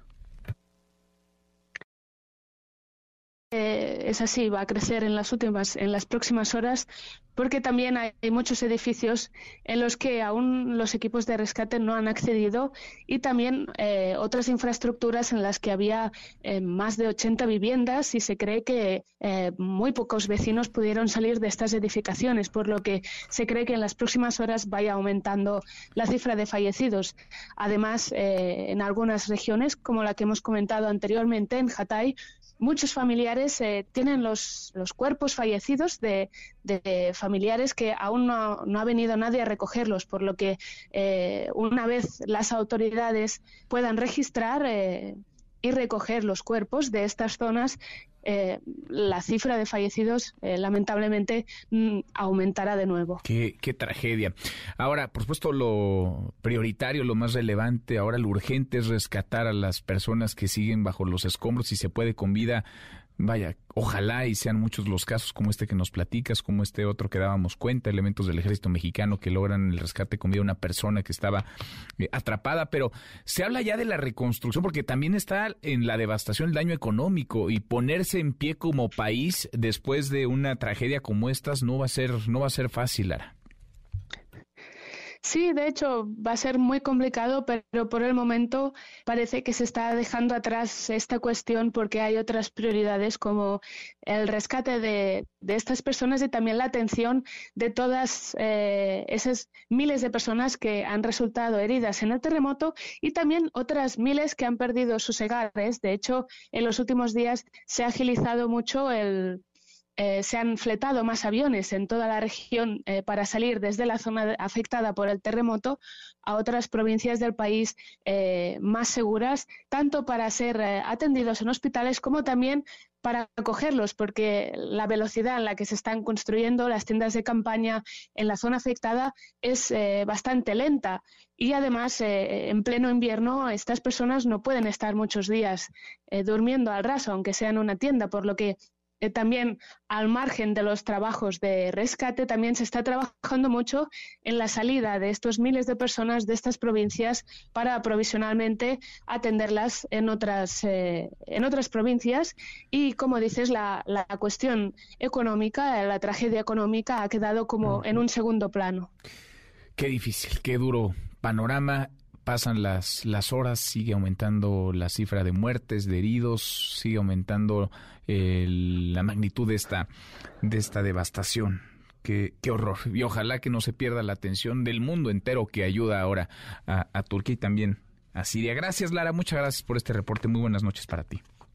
Muchas gracias. Gracias. Buenas tardes. Muy buenas tardes. Es Lara Villalón desde Turquía. Qué horror de datos. 17.134 el número de personas muertas, 70.347 el número de personas heridas. Todo esto en Turquía en donde hay, digamos, datos un poco más eh, certeros, confiables. Si usted suma los de Siria, pues por supuesto hablamos de más de 20 mil personas fallecidas, pero es una estadística de mayor, digamos, eh, complejidad, de más difícil acceso. 20 mil personas muertas. Y contando, Hatsiri Magallanes, eh, los rescatistas mexicanos, la ayuda de México en Turquía. Hatsiri, buenas tardes otra vez. Así es, ¿qué tal, Manuel? Muy buena tarde. El día de hoy, en la conferencia mañanera, el secretario de Relaciones Exteriores informaba que al equipo de 150 rescatistas mexicanos que viajaron precisamente a Turquía para coadyuvar en estas labores de rescate, pues le fueron asignados 70 edificios eh, que fueron derrumbados y que hasta el momento, pues también dijo no hay mexicanos entre las víctimas.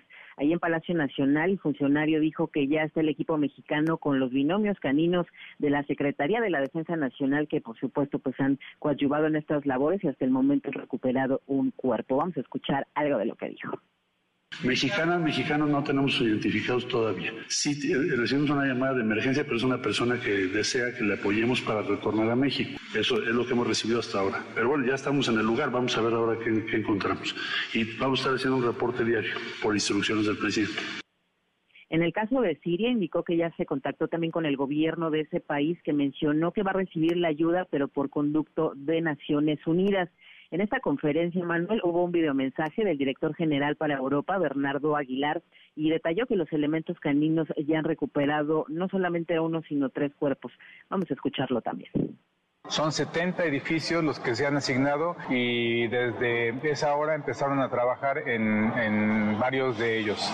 Eh, tanto las brigadas de Cruz Roja como de Sedena y de la Secretaría Marina con los binomios caninos han estado trabajando en la localización de personas. Eh, hay un lugar donde ya se localizó eh, un cuerpo lamentablemente sin vida. Aquí muy cerca de donde nos encontramos también se localizaron dos cuerpos desafortunadamente también sin vida, eh, pero también es importante hacer esos, esos rescates. El secretario de la Defensa Nacional, Luis Crescencio Sandoval, anunció la apertura de un centro de acopio de víveres para Turquía. Este va a estar en la base de Santa Lucía para que los ciudadanos justamente puedan llevar allá los artículos. Vamos a escucharlo El centro de acopio que se va a establecer por parte del gobierno federal será en la base aérea militar número uno en Santa Lucía, Estado de México, para que si eh, hay eh, ciudadanos que quieran participar, la sociedad que quiera participar en, este, proporcionar algunos alimentos, pues ahí los estaremos recibiendo. Será el único centro que se establecerá para poder recibir esas eh, donaciones. Y de preferencia dijo que los alimentos que se requieren son frijol, conservas de verdura, arroz, atún, sardina y garbanzo, además de ropa térmica. El reporte que tenemos, Manuel. Gracias, muchas gracias, Hatsiri. Buenas tardes. Muy, muy buenas tardes. Pues ahí está la ayuda mexicana. Faltan manos, urge ayuda. Luciana Weiner, en MBS Noticias. Luciana, querida Luciana Weiner, qué gusto saludarte como cada semana. ¿Cómo estás? Hola Manuel, gusto saludarte. Muy buena tarde para ti, para el auditorio. De los muchos dramas, Luciana, que envuelven a este país, el de los desaparecidos, el de las desaparecidas, es quizá una de las heridas más dolorosas, más profundas y dolorosas. En efecto, y también la violencia en general contra las infancias. Manuel, el día de hoy, en efecto, vamos a hablar de niñas y adolescentes desaparecidas, pero en un contexto que es sumamente complicado, ¿no? Primero de violencia generalizada contra toda la población, después de este adultocentrismo que no que no concibe a los niños y niñas como sujetos de derechos, solo sujetos de protección, y por otra parte la violencia feminicida, ¿no? Que en efecto es, es uno de los temas que hemos estado platicando recurrentemente en este espacio. Por lo tanto, decir, por ejemplo, que dos de cada tres menores que desaparecen son mujeres, son niñas, son adolescentes. ¿Qué está pasando con estas niñas y estas adolescentes? De eso platicamos el día de hoy, Escuchamos tu trabajo, Luciana, y, seguimos platicando.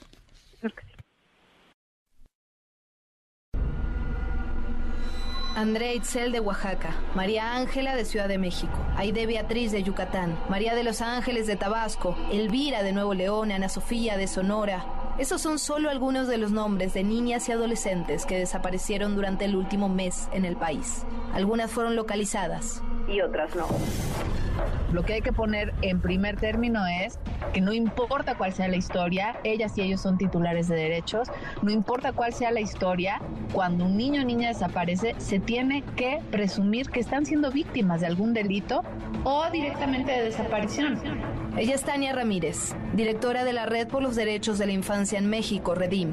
Las cifras de la Comisión Nacional de Búsqueda indican que solo en el 2022, 5.841 niños, niñas y adolescentes de entre 0 y 17 años desaparecieron en el país. De estos, 2.242 continúan desaparecidos. Lo que se observa también es que en ese rango de edad el delito afecta más a niñas que a niños.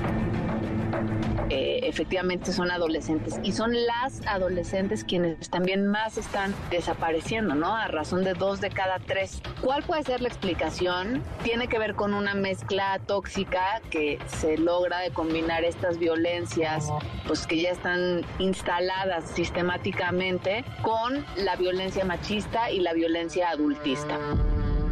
La investigación sobre desaparición de niñas y adolescentes presentada por Redim y la Comisión Nacional de Búsqueda revela que uno de cada cinco casos son localizados en el Estado de México y que la trata de personas está íntimamente relacionada con la desaparición de niñas y adolescentes. El delito de trata, como está contemplado incluso en la ley de trata, tiene varias posibilidades de ser.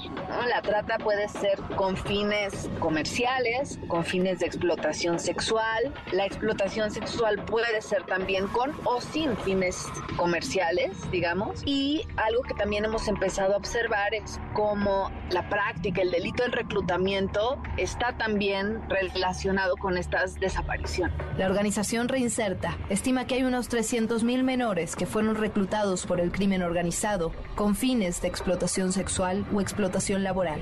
Y a diferencia de lo que normalmente se piensa, la organización Tejiendo Redes Infancia asegura que estos reclutamientos no tienen objetivos a largo plazo.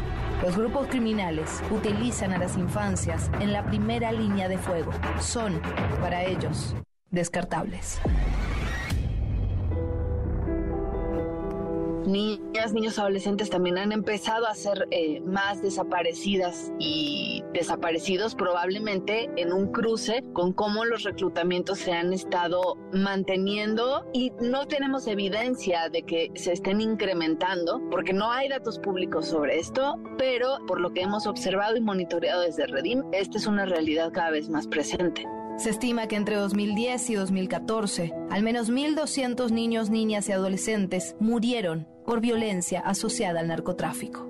Yo soy Luciana Weiner y esto es Código MBS. Qué duros datos y qué dura es la realidad, decíamos, los desaparecidos, claro, pero la peor parte la llevan niñas y niños que son invisibles todavía a los ojos de la autoridad, de las leyes, en muchos casos en nuestro país, Luciana.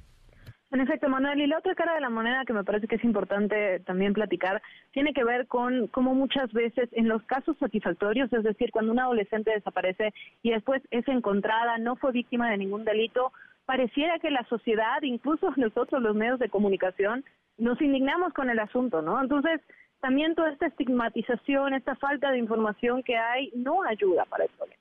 No ayuda, no ayuda. Los desaparecidos, las desaparecidas y cuando uno piensa en la dimensión de la violencia, cómo medirla, ¿no? Porque de pronto nos vamos con la cifra, por ejemplo, de homicidios dolosos. Pero si aumentamos la de las personas desaparecidas que rara vez aparecen, por desgracia, en nuestro país, la magnitud del drama, de la violencia, de la espiral de crímenes es mucho mayor, Luciana.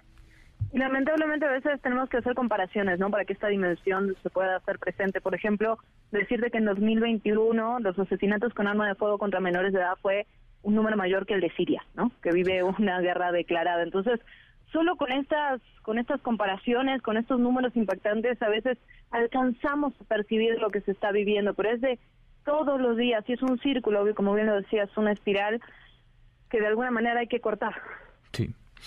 Pues sí, y el principio de esto es visibilizar, es hablar del tema, es seguirlo conversando y denunciándolo. Luciana, gracias como siempre. Gracias, Manuel. Gracias, muy buenas tardes, Luciana Weiner, como cada semana. Qué tema y qué duro tema. 10 para la hora, pausa, volvemos, hay más. Redes sociales para que siga en contacto: Twitter, Facebook y TikTok. M. López San Martín. Con la información con Manuel López San Martín en MBS Noticias. Ya estamos de regreso. MBS Noticias con Manuel López San Martín. Continuamos. Fernando Canec. Fernando Canec. En MBS Noticias. No está Fernando Canec, pero sí, Aquiles Barajo. La neta, Aquiles, buenas tardes. Buenas tardes, Manuel, a ti y al auditorio. Te reporto, Manuel, que esta semana andamos muy agradecidos con el presidente de la República, porque si no fuera por su magnanimidad, pues no tendríamos una Suprema Corte independiente del Poder Ejecutivo, o por lo menos eso dijo el mandatario al referirse a la ministra presidente Norma Piña, que en las últimas semanas le ha hecho varios fuchis al presidente, cosa que para no variar lo ha llevado a remeter contra el máximo tribunal en más de una ocasión durante las mañaneras de los pasados días, pero eso sí, Nunca es mal momento para pararse uno el cuello o hacer caravana con sombrero ajeno sobre logros históricos, pues debemos recordar que no había democracia en México antes de la presente administración, o por lo menos eso es lo que la narrativa de los que andan manejando el plan B y lo proponen, que se evaluará en la Corte próximamente, andan pululando por ahí diciendo que esa es la realidad del país, y de lo que sí sabemos y debemos estar todos agradecidos, Manuel, es que ahora los trapitos al sol se lavan en público y si bien tenemos ante nosotros espectáculos políticos dignos de hasta las mejores familias, ya hay cada vez menos cosas que se quedan guardadas en pues los sí, Pues sí, ya lo sal, ya lo vemos eh, todos, esa, esa lucha, esa guerra, esa embarradera de un lado a otro pues sí, la testiguamos todos, en todos los frentes y viniendo de todos lados y volando hacia todas direcciones, Aquiles. En efecto, Manuel, y en una de esas nos caen a los demás. Pero bueno, por otro lado, de nueva cuenta sale espiada la James Bond de la polaca mexicana Laira Sensores, cuando tras filtrarse conversaciones de WhatsApp con su sobrino, ahora se filtran videos de sus colaboradores recibiendo fajos de billetes que es que para gestiones gubernamentales Total, entre las contribuciones de Delfina, las aportaciones para el movimiento y ahora las gestiones, podemos decir que en Morena le tienen alergia a las transacciones digitales y documentadas, Manuel. Qué cosa, pues sí, qué barbaridad, ¿eh? Qué, y qué injustificable la actitud que ha tenido la gobernadora de Campeche, Laida Sansores, lo decíamos. Por supuesto que es condenable lo que ha hecho y lo que ha dicho Alejandro Moreno Cárdenas, el presidente nacional del ex gobernador de Campeche. Pero tanto vuelo se dio la gobernadora exhibiendo esos obscenos audios que retrataban, que desnudaban al presidente del PRI, que ahora recibió una dosis de su propio chocolate. Nos dirá la gobernadora que no estaba al tanto de las carretadas de dinero en efectivo que recibían algunos de sus más cercanos. ¿Para qué era el dinero? Que nos expliquen de dónde salió o a cambio de qué entregaron fajos de billetes, Aquiles. Ahora sí que está muy feo que el jaguar ruja, pero está peor que le ruja a uno mismo, Manuel. Pues y por último, el juicio a García Luna sigue su curso en Estados Unidos y afortunadamente esto ya envalentonó a la unidad de inteligencia financiera a cobrarle 745 millones de dólares por defraudar al erario en una red de corrupción y lavado de dinero. Qué gran fortuna que cuando García Luna pague su deuda a la sociedad, pues tengamos una lanita para cubrir las deudas generadas en la actual administración. Es cuanto. Anda, filoso Aquiles. Gracias, muchas gracias. Al contrario, Manuel, reporto para Noticias LBS, aquí les barajo la neta, tirándoles la neta en la meraqueta. Es Fernando Canegui, sí, nadie a estas alturas puede afirmar que García Luna trabajaba como se le ha acusado por más de una decena de testigos para el cártel de Sinaloa y que protegía a Joaquín El Chapo Guzmán, pero hay hechos irrefutables, ¿eh? hay verdades irrefutables de García Luna. No sabemos si recibió sobornos millonarios. Que si sabemos, sabemos que es millonario, sabemos que nunca detuvo al Chapo Guzmán y que el cártel de Sinaloa fue el menos golpeado, pero el que más muertes provocó durante el sexenio de Felipe Calderón. Así que todo apunta, hay que unir únicamente las piezas. Ya menos nos vamos, revisamos último la información. En tiempo real. Nicaragua libera más de 200 presos políticos y los envía a Estados Unidos. de México acepta la solicitud de Estados Unidos y revisará la denegación de derechos laborales en manufacturas. El Congreso de la Ciudad de México rechaza la solicitud de licencia indefinida de Cristian Von Rodríguez, eh, prófugo de la justicia. Delfina Gómez y Alejandra del Moral cerrarán pre-campaña el domingo en Texcoco. Con esto cerramos, con esto llegamos al final. Gracias. Muchas gracias por habernos acompañado a lo largo de estas dos horas. Soy Manuel López San Martín. Se quedan con Nicolás Romayra de Marca Claro. Nos vemos como todas las noches a las 10 por ADN 40 y acá nos encontramos mañana, mañana que será tarde de viernes, por fin viernes. Pásela, pásela muy bien. MBS Radio presentó Manuel López San en MBS Noticias.